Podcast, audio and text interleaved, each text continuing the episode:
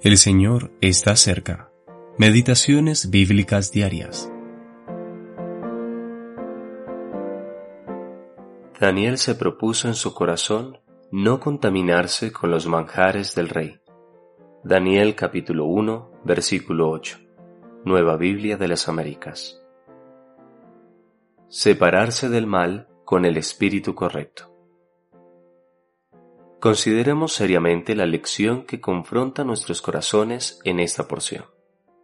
El secreto de la notable fuerza de Daniel residía en su determinación para separarse del mundo malo que lo rodeaba.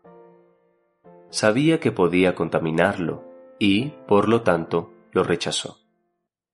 Cerca de cinco siglos después de este hecho, el verdadero carácter del mundo quedó totalmente expuesto en la cruz de Cristo Actualmente vivimos a la luz de este hecho y sabemos que el mundo está dominado por Satanás. Segunda de Corintios capítulo 4 versículo 4.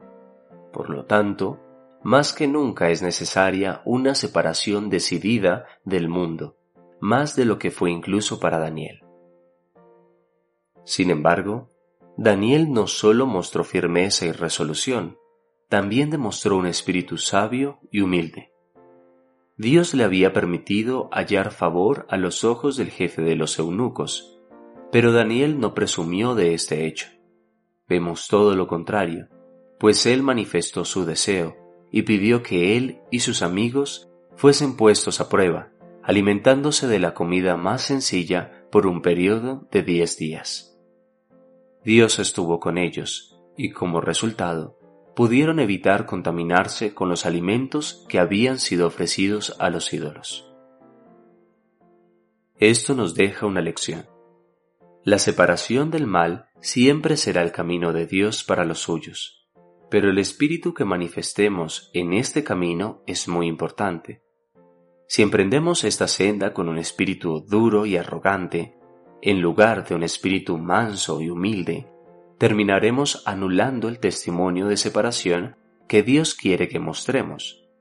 Si lo hacemos con un espíritu similar al de los fariseos, entonces estaremos acentuando el mal del que profesamos apartarnos.